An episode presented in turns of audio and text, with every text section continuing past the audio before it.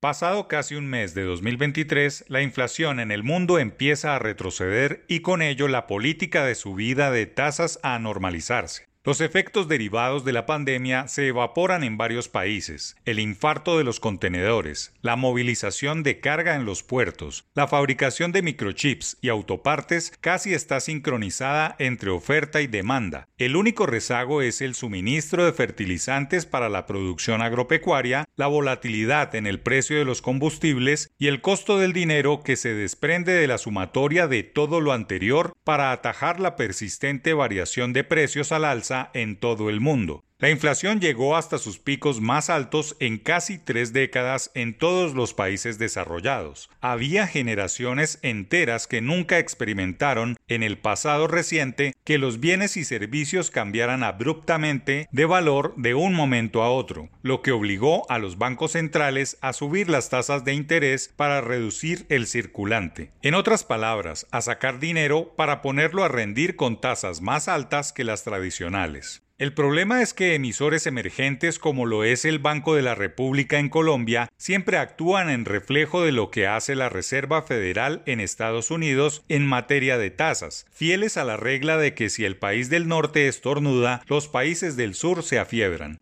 La economía colombiana va a caer durante los próximos meses de 7,5% aproximadamente a menos de 2%, lo que no es otra cosa distinta que habrá trimestres de crecimiento negativo si las condiciones de tasas de interés se mantienen. El dinero para consumir, desarrollar nuevas empresas, generar puestos de trabajo, exportar, entre otras cosas productivas, está muy caro desde noviembre de 2021. Los codirectores del banco han subido las tasas hasta 12% para morigerar la variación de precios y no ha sucedido nada por el simple hecho de que la economía local es altamente informal. El dinero subterráneo sigue impactando la oferta monetaria irremediablemente. Algo debe hacer el banco distinto a subir las tasas para afectar el circulante. Su fórmula no ha funcionado en la variación de precios y todo parece indicar que así seguirá pasando. Hay que frenar la subida de tasas de interés. Es un imperativo que debe copiar el emisor, no solo porque no ha funcionado como ocurre en las economías desarrolladas, sino porque su proceder está asfixiando la economía, empujándola a la informalidad y validando los lavadores de dinero del gota a gota.